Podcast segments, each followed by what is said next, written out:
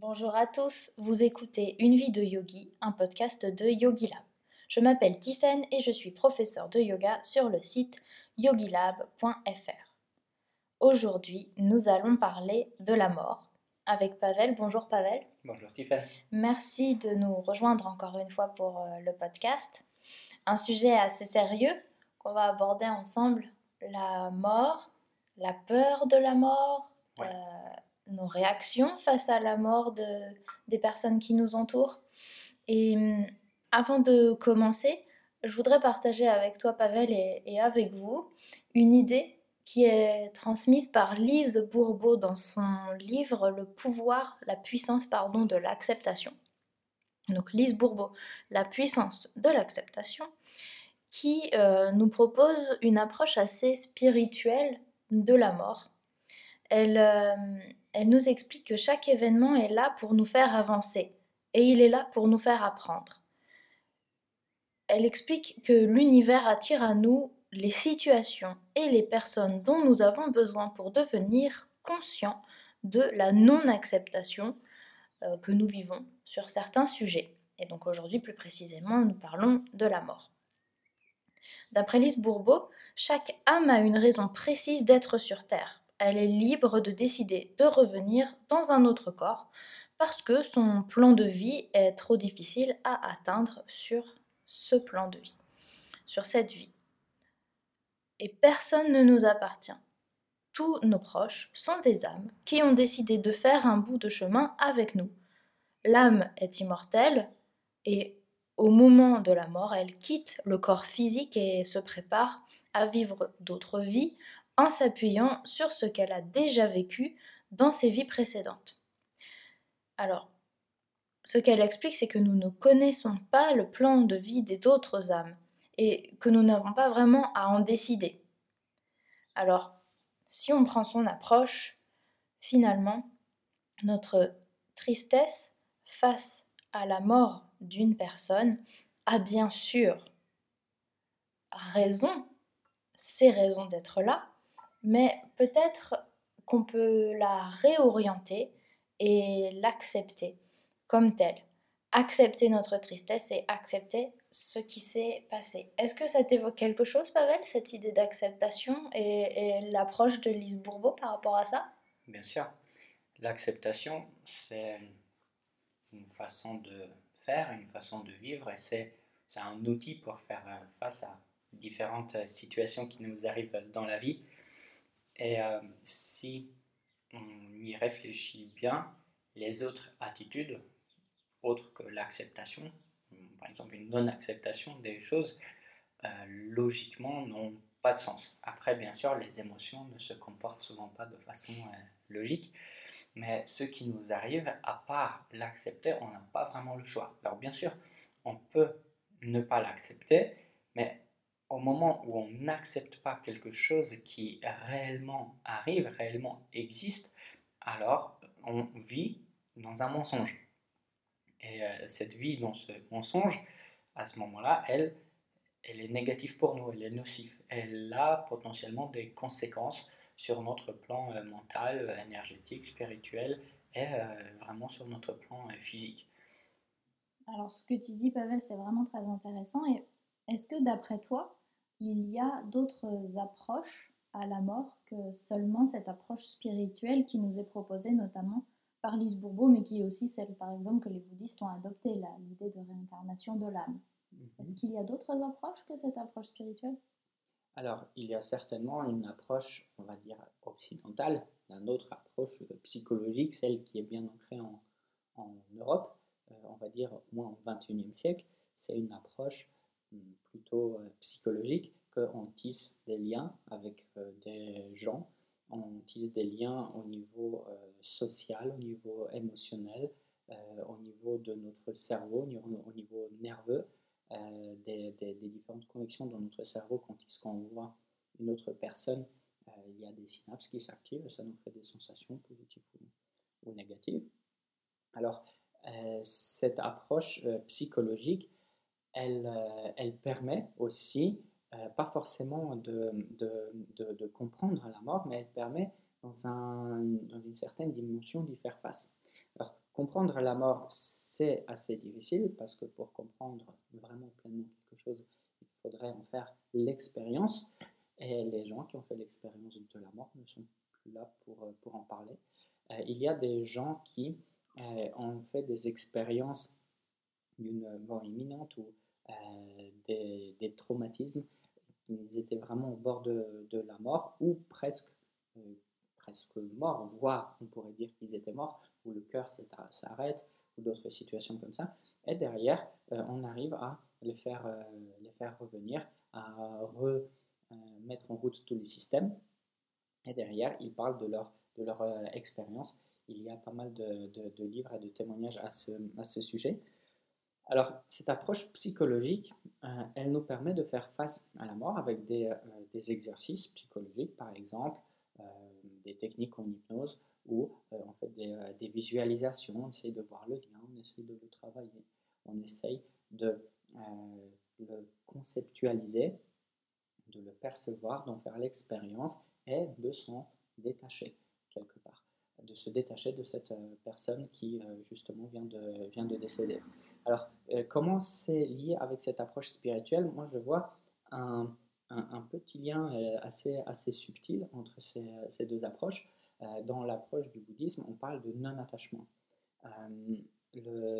Dans, le, yoga, il y a des, yogis, il y a des mystiques qui parlent justement d'une approche un petit peu modifiée c'est pas euh, le, non-attachement qui est important, mais c'est la capacité, de, si on s'attache à quelque chose, de, pouvoir s'en euh, détacher, d'avoir le choix si on, veut être, euh, si on veut y être attaché ou pas. Alors, avec le développement spirituel, peut-être on arrive à avoir cette capacité consciente de pouvoir s'attacher et se détacher des choses qui sont autour de nous, ou juste percevoir quand la personne est là on y est attaché et percevoir pleinement, consciemment qu'à partir du moment où elle n'est plus là, bah, notre lien, notre attachement à ce moment-là est, rompu.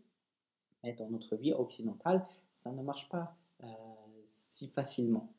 Si une personne décède, euh, le lien, il n'est pas, il ne disparaît pas spontanément. C'est pour ça que derrière, on souffre, parce que on a eu l'impression qu'on avait une personne, qu'on avait une connexion avec, euh, avec une personne, et au moment où elle décède, à ce moment-là, on a l'impression d'avoir perdu quelque chose parce qu'on avait l'impression qu'on avait quelque chose. Et c'est euh, dans le yoga, euh, je sais que sur Yogi Lab, tu parles des Yoga Sutras de Patanjali, et il parle justement des erreurs du mental. On ne peut pas avoir quelque chose. Du coup, si quelqu'un décède, d'un point de vue logique, on ne perd euh, pas la personne parce qu'on ne l'avait pas. On ne peut pas perdre quelque chose qu'on n'a pas. Par contre, dans notre euh, façon de penser occidentale, effectivement, on a l'impression de perdre quelqu'un, de perdre un frère, une sœur, un père, une mère, un enfant. On a vraiment l'impression que ça nous est arraché, comme si ça nous est arraché avec une partie euh, de, de, nous-mêmes. Et là-dessus, les psychologues d'autres professionnels, des psychothérapeutes, euh, par exemple des hypnothérapeutes, travaillent hum, en hypnose. Il y a des protocoles, par exemple, pour retirer un lien qu'on a tissé avec, avec une personne à un niveau inconscient. On essaye de, de, le travailler. Il y a aussi une autre approche, parce que ça c'était, on va dire, psychologique, hypnotique, émotionnel, mais il y a une, autre approche, une approche hum, plutôt un petit peu médicale, un peu naturelle, mais qui est liée vraiment avec euh, le, monde plutôt animal, le monde, naturel. Alors, comment ça marche? D'abord, la vie et la, la, reproduction. La reproduction est directement liée avec la mort. Si on regarde les différentes euh, bestioles qui vivent autour de nous, les animaux, les humains, les oiseaux et même, les insectes.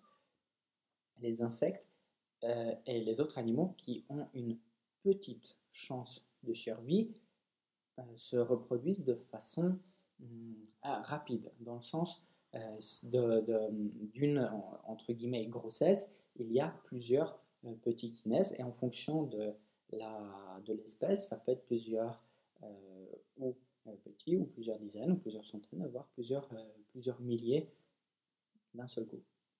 Et ça, c'est lié avec la capacité d'atteindre l'âge mature pour se, pour se reproduire, pour que l'espèce puisse survivre. Alors, il y en a qui vont un peu vers la qualité, d'autres qui vont vers la quantité. Et, c'est assez intéressant de ramener ça à, à l'humain. Euh, les araignées, les fourmis, c'est bien sûr des, des, bestioles qui vont vers la quantité. Et c'est pour ça qu'ils se reproduisent de façon à produire énormément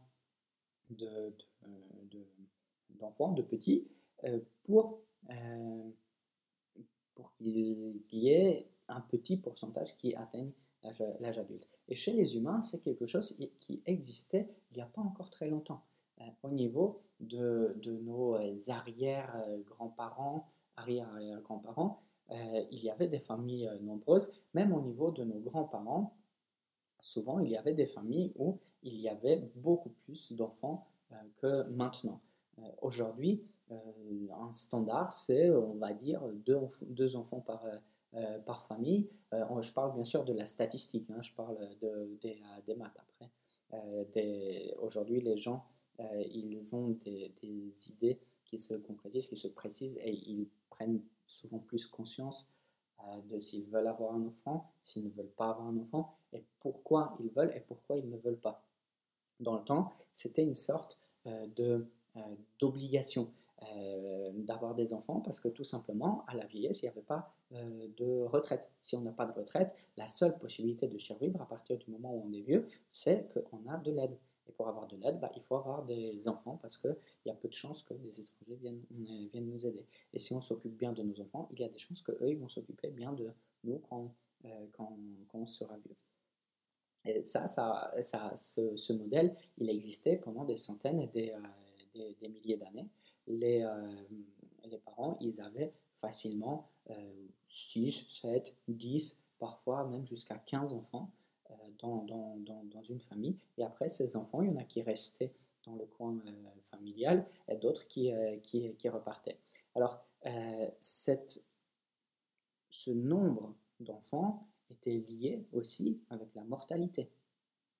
Aujourd'hui, on a des médecins, on a un suivi, on a des, euh, euh, des, des, vaccins, euh, on a tout un tas de protections pour que les, les, les, gens qui naissent arrivent à l'âge de se reproduire. Alors il y a un suivi dans la grossesse. Le suivi de la grossesse fait que le pourcentage d'enfants capables de se reproduire aussi est plus grand. Et quelque part, notre technologie a tellement avancé les choses que les humains se, arrivent à se, reproduire beaucoup plus, euh, euh, facilement.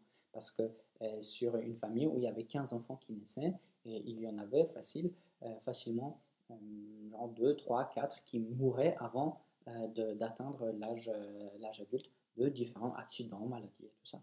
Alors aujourd'hui, c'est très différent, vu qu'ils atteignent tous l'âge adulte. Et l'âge adulte, c'est pas le même âge qu'avant. Même si on se fixe un, âge, on va dire 18 ans euh, pour être adulte, aujourd'hui, c'est très rare les gens qui à 18 ans commencent à faire des enfants.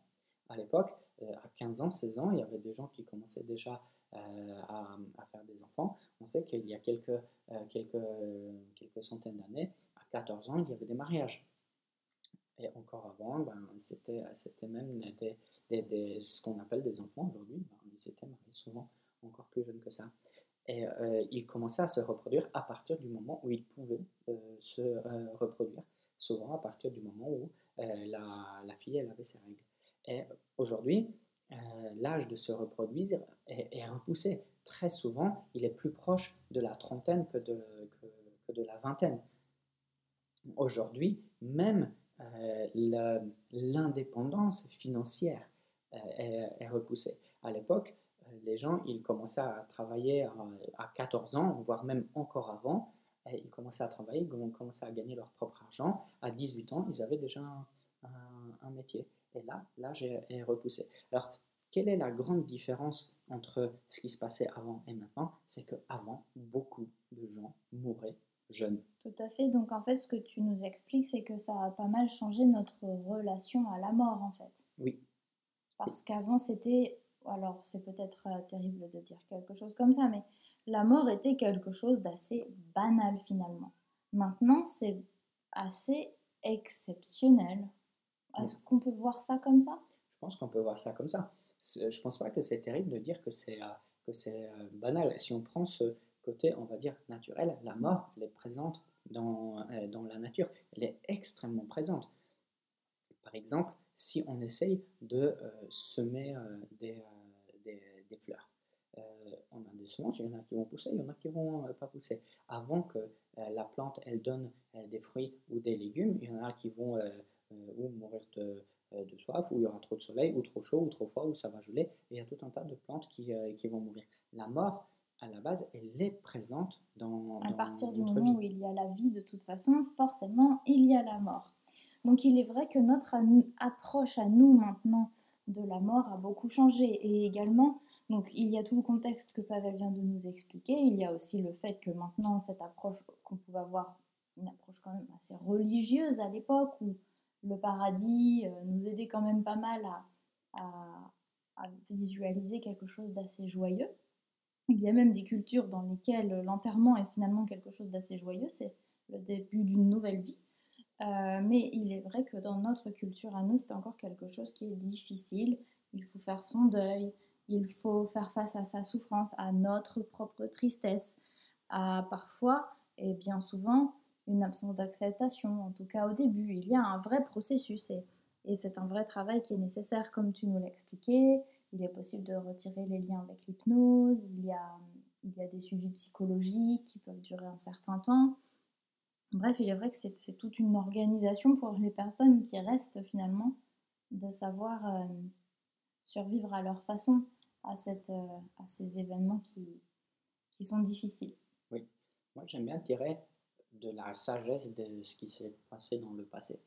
Euh, dans le passé, comme tu l'as dit, l'approche était très religieuse. Aujourd'hui, les gens, pour différentes euh, raisons, se détournent de la, de la religion, mais la religion, à la base, c'était quelque chose qui amenait euh, des explications sur des choses qu'on ne pouvait pas expliquer de, d'autres, façons. et la religion permettait aussi aux gens les aider à faire le, deuil par des rituels, par des rituels comme de la crémation, des enterrements. Ça, c'était des, euh, des, rituels. Et dans le passé, notre vie était remplie de ces rituels et ces rituels avaient un certain euh, pouvoir. On peut voir ça d'un point de vue euh, ésotérique, comme un rituel un peu, un peu magique, mais c'est assez intéressant de, de, faire une réflexion intellectuelle, pas forcément de prendre ça comme pour du vrai, mais euh, faire une réflexion intellectuelle un petit peu comme ça. Les gens, euh, à la naissance, ben, ils, ils, naissaient, il y, avait, il y avait des fêtes. Chaque année, au changement de saison, il y avait des, des fêtes. Ce n'était pas juste des fêtes religieuses, mais vraiment au changement de saison, il y avait des, des, des fêtes. Après, vers 6-7 ans, l'enfant il commençait à aider à la maison. Après, vers, euh, vers 14 ans, il commençait vraiment à, travailler et on commençait à le traiter comme, euh, comme, un, comme un adulte. Et il y avait des rites de passage. Dans certaines cultures, cultures ces rites existent toujours euh, jusqu'à aujourd'hui. Mais ces rites étaient vraiment très présents dans, la, dans la vie des, des, des gens. Et à la mort, c'était juste une étape d'après. Et c'était un rituel. C'était le moment où on dit vraiment au revoir. Si on est habitué à faire des rituels comme ça, et si ce rituel est un grand changement, c'est un, grand changement de d'accueillir la vie, de euh, faire des grands rituels pour euh, tout au long euh, de la vie, et à la mort, on en fait un autre grand rituel. Et à chaque fois que les personnes de la communauté, et il faut rappeler que les communautés étaient bien beaucoup plus proches qu'elles ne sont aujourd'hui, les gens ressentait vraiment les effets d'un rituel euh, comme ça. Et l'enterrement permettait justement de, rompre ces liens qu'on a tissés avec euh, la personne, ce qu'aujourd'hui, ben, malheureusement, par exemple, dans la période du coronavirus, c'est très difficile parce qu'il y a des gens qui ont été euh, ou enterrés, ou il y a eu des crémations avec une communauté qui était très réduite. À certains moments, il y avait juste cinq personnes, et pour d'autres, dans d'autres situations, il y a personne qui a été autorisé à venir dire au revoir à la personne décédée. Et là, c'est un vrai travail de soi pour soi qu'on doit faire effectivement.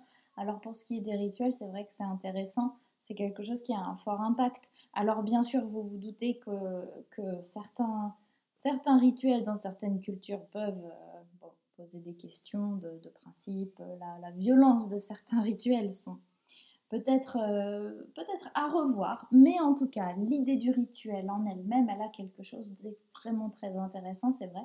Et euh, en fait, on le fait encore, hein, en quelque sorte, quand, quand en France on fête nos 18 ans. C'est assez commun de fêter les 18 ans.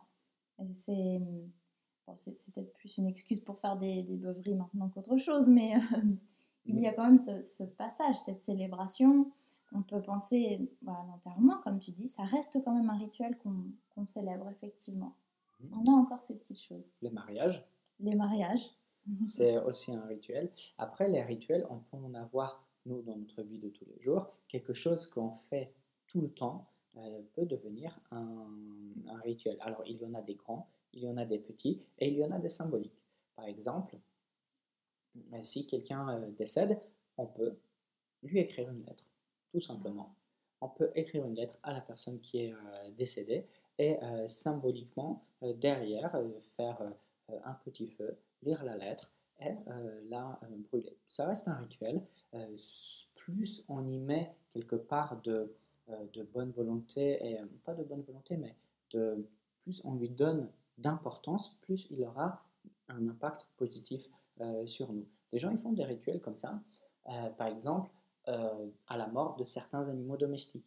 Ils vont vraiment les enterrer à, certains, à certains endroits ou dans la forêt. parfois, ils mettent ou un symbole, ou ils disent des paroles, ou ils font vraiment un enterrement comme euh, pour euh, les humains. Et c'est pourquoi ils font ça? Bah, Parce que ce rituel est toujours présent en nous et ce rituel, il a un certain pouvoir, entre guillemets, pour nous permettre de nous détacher à la personne ou à l'animal ou à, euh, la, situation à laquelle on s'est à la base attaché très fort. Alors, de mon point de vue, l'idée de ne pas s'attacher, c'est quelque chose qui est difficile à comprendre euh, dans notre, dans notre culture. Euh, je sais, parce que je suis polonais, je sais que dans le même mot, dans une langue dans une autre langue, même si c'est la traduction exacte, n'amène pas forcément la même interprétation dans, dans, dans l'esprit de, des, gens. Alors, je pense que euh, l'idée du non-attachement, même si c'est probablement le meilleur mot pour traduire ce qu'il veut dire ne veut pas forcément dire exactement, exactement la même chose dans la tête d'un Français et dans la tête d'un Tibétain. Ce que je pense sur l'attachement, c'est que pour avoir des relations euh, fortes, pour avoir des émotions fortes, positives, pour pouvoir euh, s'engager dans une cause, pour pouvoir euh, faire des choses grandes et des choses belles, il faut s'engager, il faut s'y attacher, il faut vraiment y rentrer avec tout son cœur. Et si on y rentre avec tout son cœur, forcément, on est attaché à cette chose-là. Alors, je ne pense pas qu'il y ait un problème avec l'attachement. Je pense qu'il y a souvent des problèmes avec le détachement. Le détachement, c'est euh, quelque chose qui, normalement, devrait nous être, nous être accessible. On devrait pouvoir avoir la force et la capacité de se détacher des choses auxquelles on s'est précédemment attaché. Et ça, je pense que c'est un grand exercice important, mais si on n'a pas cette capacité-là, forcément, on va souffrir. On va souffrir à chaque fois que quelque chose va nous être, euh, entre guillemets, pris ou qu'on va perdre quelque chose ou quelqu'un, à ce moment-là, il y aura une grande souffrance. Alors, si on a la capacité de se détacher, euh, ça ne veut pas dire qu'il n'y aura pas de souffrance, mais il n'y a aucune garantie, il n'y a aucune méthode pour ne pas avoir euh, de souffrance dans la vie. Par contre, cette souffrance, elle ne prendra pas des proportions extraordinaires. Si quelqu'un décède, on va faire son deuil, on va pleurer, on va faire un enterrement, on va y penser, on va parler avec des gens autour de nous, on va penser à cette personne, et à un moment, on va la laisser partir. Pas la personne, parce que la personne, la réalité, c'est que cette personne, elle est partie, elle part au moment où elle meurt. Mais dans notre esprit, à l'intérieur de, nous, à l'intérieur de notre cœur, à l'intérieur de notre cerveau, on peut essayer de la garder. Et ce qu'on garde derrière, si on le garde trop longtemps, ça a des effets négatifs sur nous et sur notre entourage. Et si on apprend à se détacher dans le sens à donner le droit aux choses et aux personnes qui partent, à leur donner pleinement le droit de partir, à ce moment-là, on peut vivre un deuil sain, on peut vivre euh, une vie saine, euh, et s'il y a des choses qui vont nous être données et après reprises, on peut le vivre sainement, et euh, même si ça va pas enlever la tristesse qui arrive au moment où on perd quelqu'un, ça va nous permettre derrière de retomber sur nos pattes et de quelque part ne pas être détruit par, euh, par le chagrin, mais tout simplement de continuer à vivre et euh, de se, entre guillemets, se reconstruire. Oui. Alors, il est vrai que hum, finalement, on en revient un petit peu à la spiritualité, la notion d'attachement et, sa grande utilité.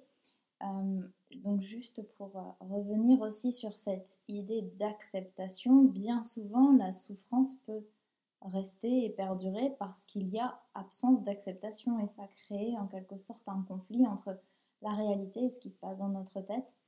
Dans la réalité, comme tu as dit, quelqu'un est parti, mais on n'arrive pas à l'accepter. Est-ce que tu saurais dire, toi, Pavel, comment on sait quand on a accepté et quand on n'a pas accepté? Mmh j'ai perdu plusieurs personnes dans ma vie et euh, à plusieurs moments de ma vie, après les avoir perdues, je pensais que j'ai pleinement accepté la situation. Pleinement accepter la situation, c'est pas approuver la situation, c'est pas trouver que c'est bien. Pleinement accepter la situation, c'est juste tout simplement avoir un état d'esprit face à cette situation que oui, c'est comme ça, après l'acceptation, je veux dire, à part le c'est comme ça, c'est tout.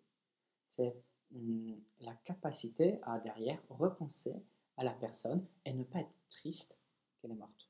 C'est derrière euh, pouvoir penser à cette personne et les choses qui nous viennent à l'esprit, c'est par exemple tous les bons moments qu'on avait euh, ensemble. C'est pas euh, des émotions négatives qui montent à chaque fois où il y a quelque chose. Ça, ça peut être un bon test s'il y a dans notre entourage quelque chose qui nous rappelle une personne, et si on voit cette chose-là il y a de la tristesse qui monte, ça veut dire que notre deuil n'est pas tout à fait euh, terminé. Le deuil, il est tout à fait terminé à partir du moment où on n'a plus de tristesse, on n'a plus d'émotions négatives face à la situation. La situation, pour nous, juste, elle, elle est comme elle est. Cette personne, elle a existé, elle a vécu, elle a eu des bons moments, elle a eu des mauvais moments, et maintenant, il n'est plus là. Et si pour nous ça se termine à ça, à ce moment-là, le deuil est fait. Si euh, on se dit que cette personne est partie et on a envie de pleurer, à ce moment-là, le deuil il n'est pas tout à fait terminé.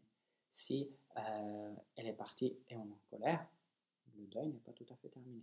Si elle est partie et ça nous fait peur, bah, à ce moment-là, parce que par exemple, nous aussi on a euh, peur de, mourir et la mort de cette personne nous fait très peur, alors à ce moment-là, le deuil peut-être n'est pas tout à fait terminé. Et alors, pour cette acceptation, ça semble quand même, pour beaucoup d'entre nous, ça semble quand même être quelque chose qui demande un, effort. Est-ce que tu penses que le simple fait de prendre du temps pour soi, de s'asseoir, de constater ce qui s'est passé, de dire ok, c'est comme ça maintenant, et méditer, dessiner, écrire, euh, faire ce qui, ce qui nous fait du bien, jardiner, tout ce qui peut nous faire du bien, mais tout en ayant en tête cette, cette idée de cultiver l'acceptation. Est-ce que c'est quelque chose qu'on peut faire, c'est quelque chose qu'on fait dans le temps, ou c'est quelque chose qui vient comme ça? D'un seul coup, on claque des doigts, on dit je suis d'accord, ou non, je suis pas d'accord, mais j'accepte, c'est pas pareil. Mhm. Alors, c'est. Euh, c'est une bonne question, mais il n'y a pas de réponse simple à cette question. Alors, euh, l'acceptation, on peut, pour simplifier, on peut voir l'acceptation comme un muscle. Euh, si on s'entraîne à accepter le monde tel qu'il est, le muscle devient plus fort. Si notre muscle est faible et on veut accepter quelque chose, c'est comme si on voudrait soulever quelque chose de lourd. Et si on est faible, bah, on n'y arrivera pas. Et hum, l'acceptation, c'est quelque chose qu'il faut euh, travailler. La pleine conscience, c'est une euh, façon de voir les choses, une façon de méditer et une façon de s'entraîner à voir les choses telles qu'elles sont. Et la pleine conscience permet justement de s'entraîner à euh, accepter les choses. Mais toute forme de méditation permet de s'entraîner à accepter les choses. La, une des règles de base de la méditation, c'est accepter les pensées qui nous viennent. On s'entraîne bien sûr à respirer et à garder nos pensées avec la respiration. Bien sûr, il y en a d'autres qui viennent, mais pour pouvoir méditer, l'acceptation, c'est quelque part la base. Parce qu'il faut accepter qu'il y a des pensées euh, qui viennent nous perturber. Parce que si on ne les accepte pas, à ce moment-là, on aura du mal à méditer. Alors, à partir du moment où on les accepte, on peut travailler avec. On peut accepter ces pensées et on peut revenir des pensées à notre respiration. Dans un cours de yoga, l'acceptation, on, on s'entraîne aussi. On veut faire un mouvement et notre corps ne nous le permet pas. Et la prof, elle fait le mouvement et ce mouvement, il est si beau quand la prof le fait. Je voudrais tellement faire ce mouvement et j'y arrive pas. Alors, euh, si je n'accepte pas cette situation, euh, ben, ce qui va arriver souvent, c'est que je vais être découragé pour continuer. Par contre, si j'accepte que maintenant, j'y arrive pas et j'ai pas d'émotion négative par rapport à ça, accepter, ça ne veut pas dire euh, laisser tout simplement les choses comme elles sont et, ne rien faire avec. J'accepte que maintenant, j'arrive pas à faire cet exercice. Je vais travailler maintenant avec ce que j'ai accepté. Et à force de travailler, après, je pourrais, euh, je pourrais faire peut-être la posture qui était difficile, euh, difficile avant. Pareil avec la méditation. J'accepte les pensées qui viennent. Ça ne veut pas dire que je trouve que c'est bien qu'ils viennent. Parce que à la fin, je veux qu'il n'y en ait plus. Je veux qu'il y ait juste cette façon de penser que j'ai choisie. Ça veut dire la respiration. Accepter que quelqu'un est décédé, ça ne veut pas dire trouver que c'est bien qu'il est décédé. C'est juste se rendre compte qu'il est parti. Et c'est tout. Et que le lien euh, est rompu de façon naturelle. Et ce qui reste à l'intérieur de nous, de cette personne, cette personne, on va dire, imaginaire, qu'on a à l'intérieur de, nous, cette, vision, ce modèle de cette, personne, il faut lui donner le droit de partir aussi. Ça ne va pas nous effacer nos souvenirs de cette personne, mais ça veut dire que pleinement à l'intérieur de nous, on le laissera partir. Alors, ça c'est une très belle idée, je trouve, renforcer le muscle de l'acceptation. C'est quelque chose de très chouette. Merci beaucoup Pavel d'avoir partagé ces quelques conseils euh, avec nous. Et si je peux vous donner moi aussi un conseil, c'est de lire le livre de Lise Bourbeau, La puissance de l'acceptation. Euh, je l'ai lu. J'ai lu aussi euh, d'autres livres de Lise Bourbeau. Ce sont vraiment des, livres qui aident beaucoup à l'introspection et, et à l'acceptation. En tout cas, merci beaucoup, Pavel. C'était un plaisir. Super intéressant et on se retrouve bientôt. À bientôt. À bientôt.